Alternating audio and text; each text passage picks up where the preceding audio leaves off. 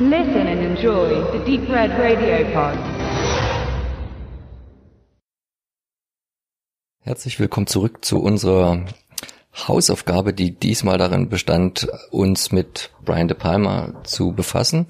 Ihr habt die Vorgabe gemacht mit eurer Wahl. Ich weiß jetzt gar nicht, wie das prozentual ausgegangen war. Das 65 Blowout und 35 äh, Raising Kane, mein Bruder Kain. Bis jetzt hatten wir immer relativ eindeutige Ausgänge ne, für unsere cineastischen Hausaufgaben. Wir brauchen äh, mehr Spannung. Also ihr habt euch für Blowout entschieden, den früheren Film von Brian De Palma. Ich weiß jetzt gar nicht, bin da nicht so tief drin, wie sehr man sein Werk jetzt in verschiedene Etappen da, da weißt du bestimmt mehr davon, Stefan, unterteilen kann. Das war ja noch ein, einer von seiner aufstrebenden Anfangszeit. Er hat vorher schon viel gemacht, habe ich gesehen, aber das war auch alles eher nicht so bekannt. Ich bisher. würde sagen, das ist sogar der Endfilm der, der aufstrebenden Frühphase. Okay. Ja. Genau. Und es ist eine Art Remake oder Verbeugung oder ein Knicks vor Antonionis Blow Up. Hm, so ein bisschen? Ja, auf jeden Fall. Nicht nur ein bisschen, sondern Blow Up hat sich ja sehr mit, äh, mit, mit dem Bild, also mit der Fotografie beschäftigt, wie, wie Bilder erstmal täuschen können, wie die Abbildung als, ähm, als, als äh, Landkarte, als, als Schatzkarte funktioniert, um, um ein Rätsel auf die Spur zu kommen, um einen Mord aufzuklären. Und der Fotograf in Blow Up äh, sucht sich permanent durch, durch seine Bilder, durch Fotografien und rekonstruiert durch die Bilder quasi eine, eine mögliche Realität. Und in Blowout geht's eigentlich um das Pendant. Es geht auch um Bilder, also Bilder sind hier nicht ausgeschlossen, aber es geht auch um die ähm, um, um die Audioqualität des Films. Und das ist eigentlich recht nett, wie der Film auch startet. Man denkt erstmal, ist in so einem typischen Slasher, äh, weil ja 78 Halloween, wissen wir ja, da war das gerade richtig Mode und Blowout kam 81 raus. Und man denkt, man ist in so einem billigen Slasher, ja, also subjektive Kamera, so eine Art Michael Myers schleicht ums Haus.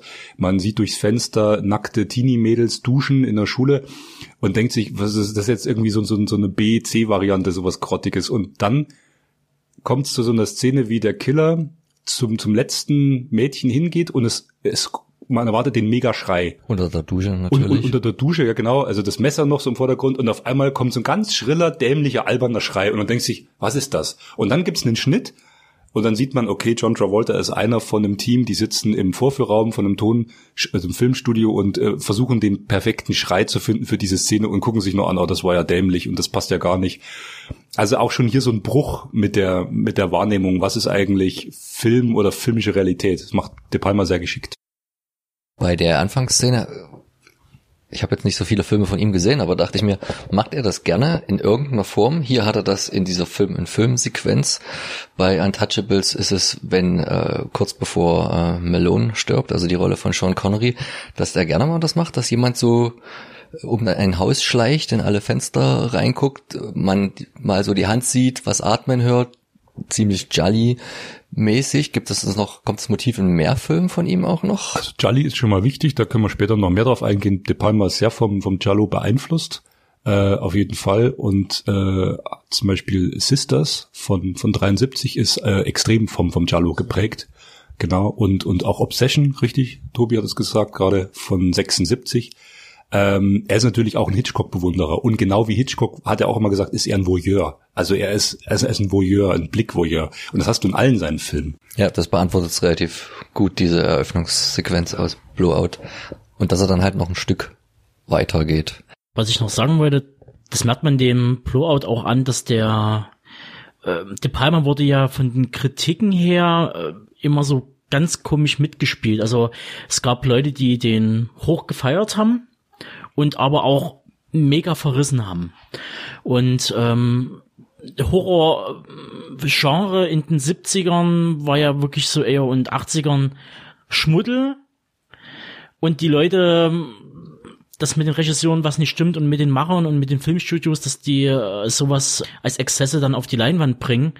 Und das fand ich halt schon sehr interessant, dass der halt wirklich auch damit spielt, mit dem kompletten Genre und mit dem Verständnis, wie halt ähm, Leute denken, über Menschen, die solche Filme machen.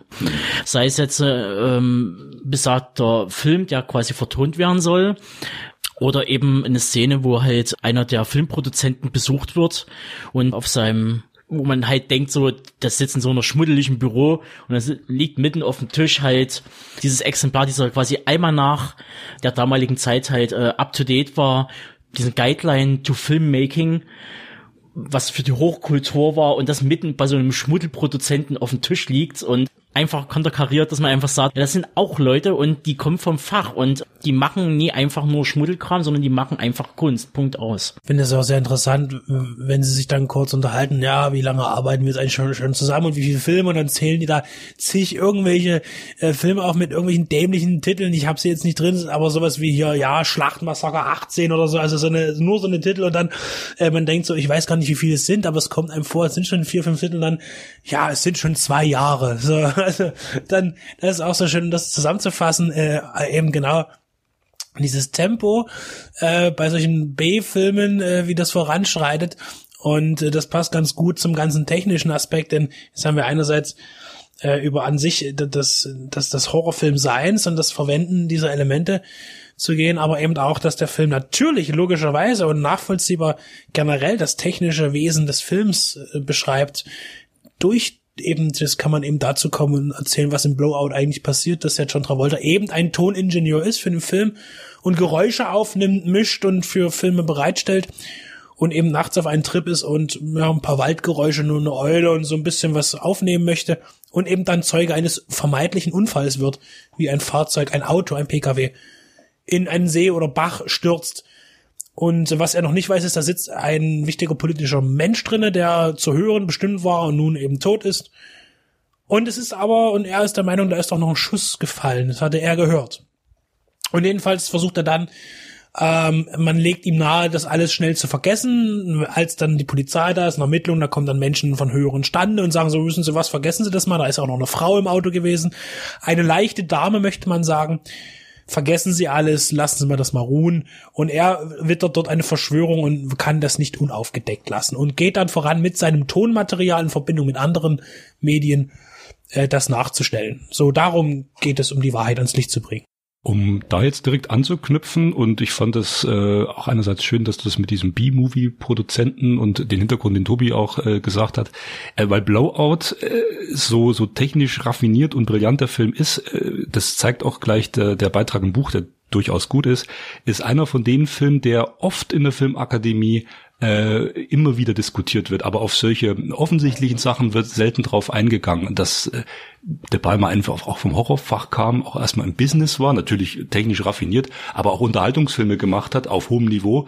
Und, und diese, äh, also der Film hat mehr, will ich damit sagen, als in einigen akademischen Abhandlungen beschrieben wird, weil da wird sich zumeist auf dieses brillante Technische bezogen. Und da möchte ich kurz jetzt einen Auszug von diesem Technischen vorlesen, der auch gut zu dem passt, was du gerade gesagt hast.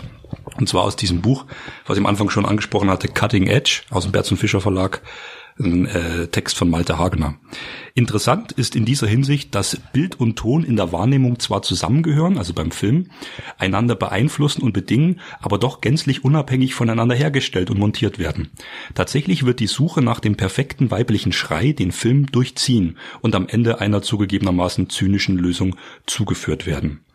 Die Ordnungen des Sehens und des Hörens fallen also bereits hier auseinander und der Film thematisiert auf verschiedene Weise die für den Film wesentliche Lücke, die sich nicht in letzter Konsequenz schließen lässt. Es zeigt sich, dass die Bewegung von der scheinbaren Integrität hin zur Offenlegung der Konstruiertheit anschließend für das Bild nachvollzogen wird. Wenn in der darauffolgenden Szene das erste Mal der Splitscreen zum Einsatz kommt. Terry, das ist die Figur von John Travolta, äh, sortiert und beschriftet Tonbänder in seinem Studio. Und da steht drauf Schuss, fallendes Geräusch etc. Dabei läuft im gleichen Raum ein Fernseher und auf der rechten Seite ist der Fernseher zu sehen, während links Jack im Hintergrund in seinem Studio arbeitet. Rechts wird in Form der Fernsehnachrichten die Geschichte des Governors und möglichen Präsidentschaftskandidaten erzählt, eine Backstory für den Film. Wir sehen auf der einen Seite Handgriffe, vor allem aber Apparaturen der Tonbandmaschine, auf der anderen den Fernseher und somit zwei Maschinen zur Aufzeichnung und Verbreitung von Bildern und Tönen, die täuschen und manipulieren können. So viel dazu erstmal. Und eben dieses technische, ähm, also zum Beispiel ein Tonband einspannen im Gerät, immer wiederholen, zurückspulen, anhören. Einerseits eben das auch als äh, das, das, das zeigen, dass die Technik des Films und dann aber auch im technischen der, der, ja, der Gegenspieler, man, man setzt einen Killer auf äh, die Verschwörungszeugen an. Und auch der Killer arbeitet mit viel technischen, tut an Telefonleitung manipulieren. Und es ist ein sehr technischer Film auch, finde ich. Man sieht sehr viel, ja, ähm, fachliche, technische Handlungen die eben hier den Film begleiten und diese äh, Story, die für mich eigentlich äh, noch wie so ein typischer aus der Zeit Polit-Thriller funktioniert. Ich denke da gleich an die drei Tage des Condor oder oder Marathonmann. Äh, tatsächlich auch eigentlich, wenn man es wenn man es sieht, äh, was erst vielleicht gar nicht so erscheint, weil man denkt, ja, das ist doch eher so ein, naja, es ist es ist wirklich eigentlich ein Polit-Thriller genau auf dieser Ebene. Ja, also finde ich schon, also eher als alles andere. Genau, aber er funktioniert auf mehreren Ebenen. Er funktioniert als so ein später Paranoia-Film und gleichzeitig als, ich finde, sehr unterhaltsame Reflexion auf dieses filmische, technische Medium, wo auch der Horrorfilm mit reinspielt. Ich finde Blowout trotz dieser technischen Konzentration sehr unterhaltsam. Er funktioniert in der Story noch. Weil man aber sagen muss, dass der Polit-Thriller-Anteil im Laufe des Films immer weiter zurückgestellt wird und der quasi Psycho-Thriller oder Giallo in den Vordergrund gerückt wird. Also da verliert sich die Spur der Ausgangsstory so. Zum Thema, ähm, ich muss auch sagen, ich habe jetzt noch zwei Sachen notiert, weil es sind mir auch zwei Sachen, da musste ich so lachen. Äh, einmal ein Dialog. Nancy Allen spielt äh, das, das Flittchen aus dem Auto, das auch überlebt, das eben auch in Gefahr schwebt äh, in dieser Verschwörung. Wo hat sie vorher mitgespielt im Brian De Palma Film? Max, wir hatten letztens drüber gesprochen. Carrie. Äh, Dress to Kill. Dress to Kill? Dress to Kill. Carrie aber glaube ich auch sogar. Kann sein. Also mein Lieblingsfilm die ist immer noch Strange Invaders von 1985. Ein Canon-Film. Habe ich noch nie gesehen, aber ich hatte mal das Video, super Cover. Jedenfalls zwei Sachen. Ähm, äh, sie fragt ihn, äh, soll ich dir was zu essen machen? Und er, ja, das wäre ganz nett. Und sie sagt, wie wär's mit Cornflakes? Das finde ich halt so gut. So, äh, unter dem, äh, so locken, ich koch dir was und dann, ja, komm, ich mach dir Cornflakes. Äh, das war so ein Dialog, der mich erheitert hat und vor allen Dingen äh, muss ich äh, diese eine, äh, jetzt muss man sagen, dass der, um seine Spur zu verschleiern, der, der Killer äh, auch andere Leute umbringt, um eine Mordserie für die Medien zu inszenieren, damit es nicht so auffällt, also einen Nebenschauplatz zu eröffnen. Und da gibt es, äh, will er eine Frau umbringen, die offensichtlich am Bahnhof gerne mal den Matrosen anspricht und mal sich äh, für ein paar Dollar dann ähm, oral verwöhnt, die Jungs. Und dann gibt es diese Szene, wo die in dieser Telefonbox sind und sie äh, ver verwöhnt diesen Matrosen oral. Und man sieht eben nur ihn, seinen Oberkörper, seinen Rücken und wie er sich aber verhält in dieser Telefonzelle. Äh, das ist das, ich, ich habe wirklich flach gelegen, weil das, er, er hält sich da an allen möglichen Sachen fest und der wird dort gerüttelt und geschüttelt und man denkt so, hoffentlich bricht das ist nicht alles vorbei. Aber was macht die Frau dort eigentlich gerade? Ähm, es, es gibt also auch in diesem Film, trotz all seiner Spannung, finde ich, auch sehr witzige Momente äh, zu erleben. Ja, vor allen Dingen, wenn, wenn sie dann nach der Oralverkehrsszene erstmal Zähne putzen geht aufs Klo, was ihr dann auch zum Verhängnis wird und sie dann quasi, naja, mit Zahnseide nicht, aber mit einem anderen schönen Strick da erwürgt verfolgt wird. Nein, ich habe auch noch so ein, äh, eine lustige Szene. Sie erklärt irgendwann mal John Travolta, nachdem er ihr erzählt hat, was er ist, um sich gegenseitig kennenzulernen, dass sie halt so ein bisschen Make-up macht. Und, äh, und, und er macht dann Komplimente, weil er auch bei ihr so ein bisschen landen will, aus verschiedensten Gründen. Und sagt, du hast doch kein Make-up drauf. Und sagt, doch, das hat zwei Stunden gedauert. Das ist der neue kein Make-up-Look. Also da hat sich zu heute nicht viel geändert, weil das macht die Damenwelt viele davon immer noch, möglichst äh, Make-up so aufzutragen, dass sie so also aussehen, als hätten sie es keins. Also das erschließt mich, sich mir immer nicht von der Logik her, aber auch eine recht witzige Szene. Allgemein fiel mir auf, dass die deutsche Synchro vielleicht auch noch immer noch ein bisschen ihrer Kind ihrer Zeit war. Da kann ich jetzt nicht sagen, ob der Film ähnlich humoristisch gehalten ist im Original, ähm, was das Sprechen miteinander Aber angeht. das würde letztendlich De Palmas Liebe zu Hitchcock erklären, weil Hitchcocks Filme waren ja immer, haben ja immer so einen gewissen Humoranteil drinne. Ja, das war zur, eine Auf, Kom zur, Auf, zur. Auflockerung. Ähm, der Film hat natürlich auch ähm, auf der auf der Metaebene noch ein bisschen was zu bieten und da musste ich schmunzeln, weil wir den Film erst vor kurzem besprochen hatten, wenn man bei dem bei der Produktionsfirma durch das den Leuten durch das Studio folgt, hängen da überall Poster und manche Filme habe ich ausmachen können, manche nicht, aber da hing zum Beispiel ein Film und da sind wir wieder bei dem B-Movie, aus dem ja auch äh, De Palma kommt oder dem auch ein bisschen huldigt, äh, Squirm hängt da an der Wand von uns erst vor ein paar Sendungen besprochen und da auch immer nette Hinweise auf andere filmischen Werke. Stefan hat jetzt noch was erblättert aus dem Mediabook. Ja, ich habe jetzt ein bisschen in dem auch deutschen Mediabook äh, geblättert. Äh, wie ich am Anfang schon gesagt hatte, war mein Einstieg also äh, in die restaurierte Fassung. Es gab ja mal so eine billige, also das Cover von der billigen DVD sollte man vielleicht auch mal bringen, weil das hat so ein ganz krasses Cover, wo dieses Gesicht von Travolta so zur Hälfte verzerrt. Also das ist so, das wirkt so ganz skurril.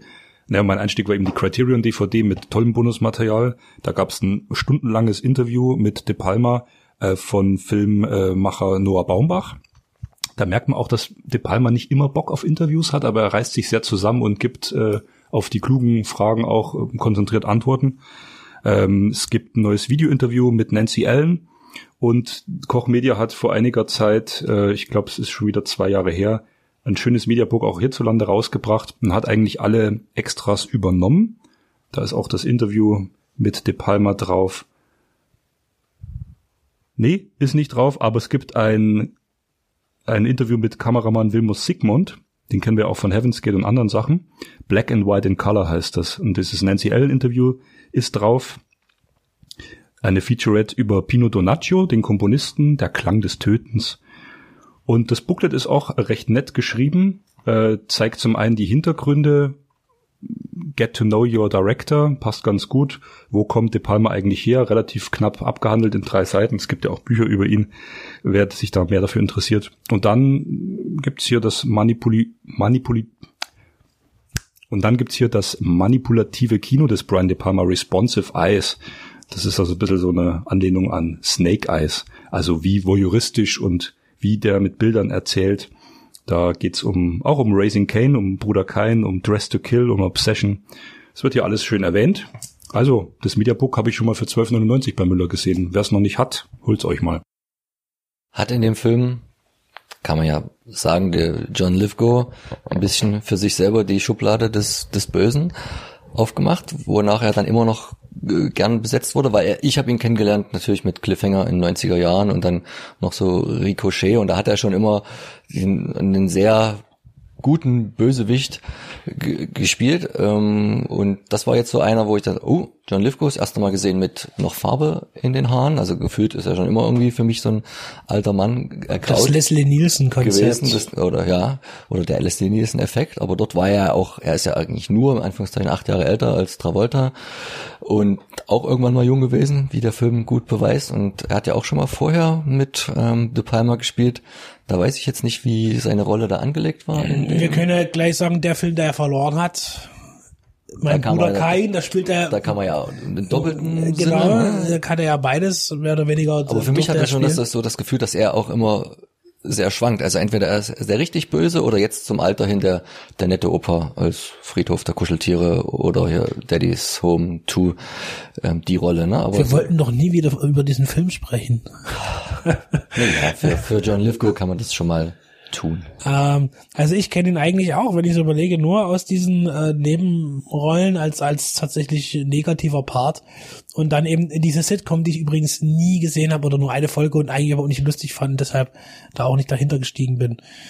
Äh, ja, tatsächlich, aber auch nie so wirklich der, der, wenn ich jetzt an der Aufprall denke, zum Beispiel, Ricochet, auch dort völlig immer eigentlich übertriebene Gang, also äh, negative Charaktere spielt. Die sind immer, immer über, immer über, über allem. Bei äh. Buckaroo Banzai doch bestimmt erst recht ist er da eigentlich auch der Und da kann ich mich überhaupt nicht dran erinnern, weil ich den Film leider so schlecht fand, obwohl ich ihn gut finden möchte. Also Buckaroo Banzai, den besprechen wir mal noch. Das ist ein absoluter Kultfilm. Peter Weller, Robocop in der Hauptrolle. Nee, da spielt er auch einen absoluten Psycho. Cybercop 2 ist auch ein totaler Kultfilm. Und ähm, fällt euch noch ein Twilight Zone, the Movie? Da gibt's diese letzte Episode im Flugzeug von George Miller, also dem Mad Max-Regisseur. also die Gremlin-Episode quasi. die Gremlin-Episode und da spielt er ja eigentlich ein One-Take, ist das ja fast so ge- gefühlt. Und da spielt er ja einen, der einfach nur wahnsinnig wird und das ist auch unglaublich intensiv. Aber er kann schon spielen. Guter Mann. Ist auch wenig die beste Episode von dem ganzen Twilight-Film-Ding.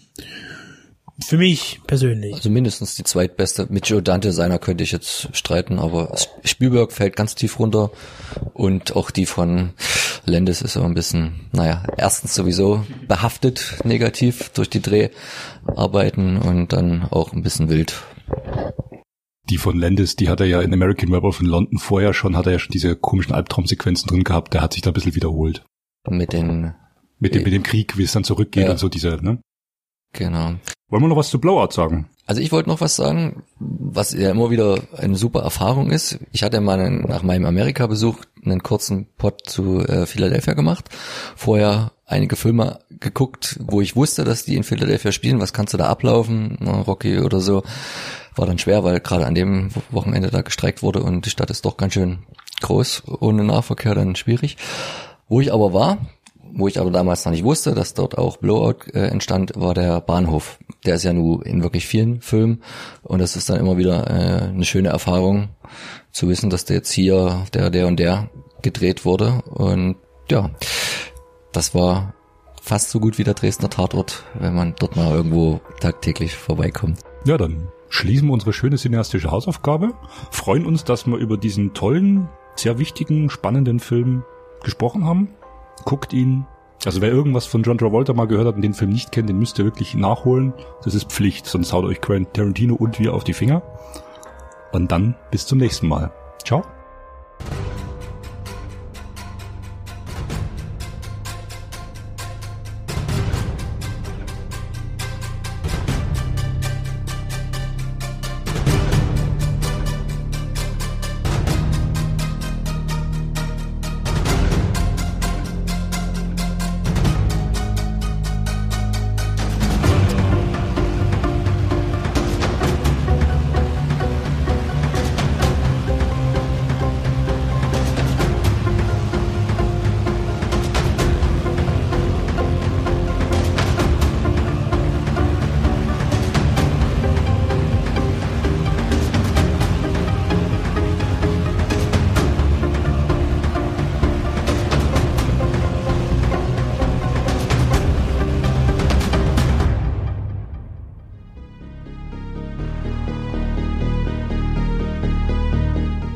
Hallo, hier ist der Benedikt von Deep Red Radio, unseren Filmpodcast für die Liebhaber und Liebhaberinnen des Genre- und Independent-Kinos. Ja, uns gibt es seit nunmehr 2012 in verschiedener Besetzung, aber immer beständig und bieten euch ein umfangreiches Audioprogramm zu Spielfilmen, zu Serien. Wir haben auch Interviews für euch im Angebot, Specials, mal länger, mal kürzer.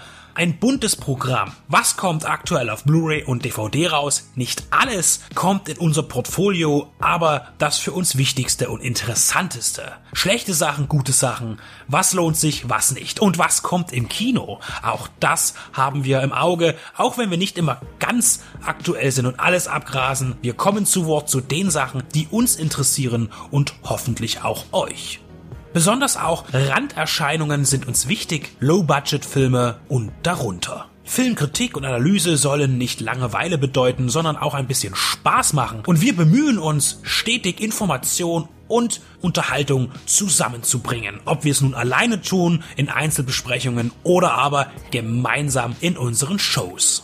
Wir berichten auch gerne vom großen Rummel auf den Filmfestivals. Sehen konnte man und wird man uns auf dem Cinestrange Cineways Filmfestivals, auf dem Fantasy Filmfest der Journale oder dem Hardline Kino Extrem. Vor unseren Mikrofonen unterhielten wir uns mit John Landis, John Glenn, Sam Furstenberg oder auch John Huff. Des Weiteren auch Darstellern wie Charles Rettinghaus, Toby Jones, Dieter Laser oder Klaus-Theo Gärtner. Beziehungsweise auch Menschen, die hinter dem Ganzen stehen, Label- und Programmchefs.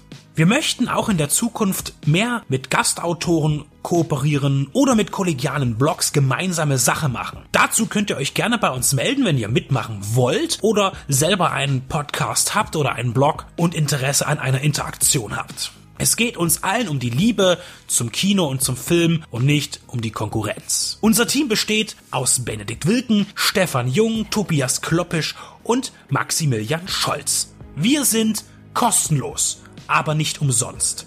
Aber gerne freuen wir uns auch jederzeit um Unterstützung, sei es im Internet durch Klicks und Likes, durch das Weiterverbreiten, durch Teilen, durch die Mundpropaganda und wem das Ganze auch noch vielleicht den ein oder anderen kleinen Euro wert sein sollte, darf das gerne per PayPal bei uns auf der Seite spenden.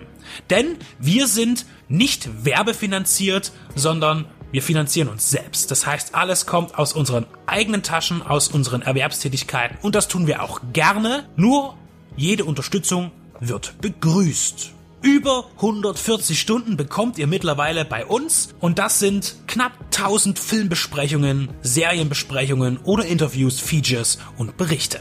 Das ist eine ganze Menge und das wird auch noch mehr. Also kommt auf unsere Seite, kommt zu iTunes und wo ihr uns auch immer findet, unterstützt uns, hört uns, liebt uns.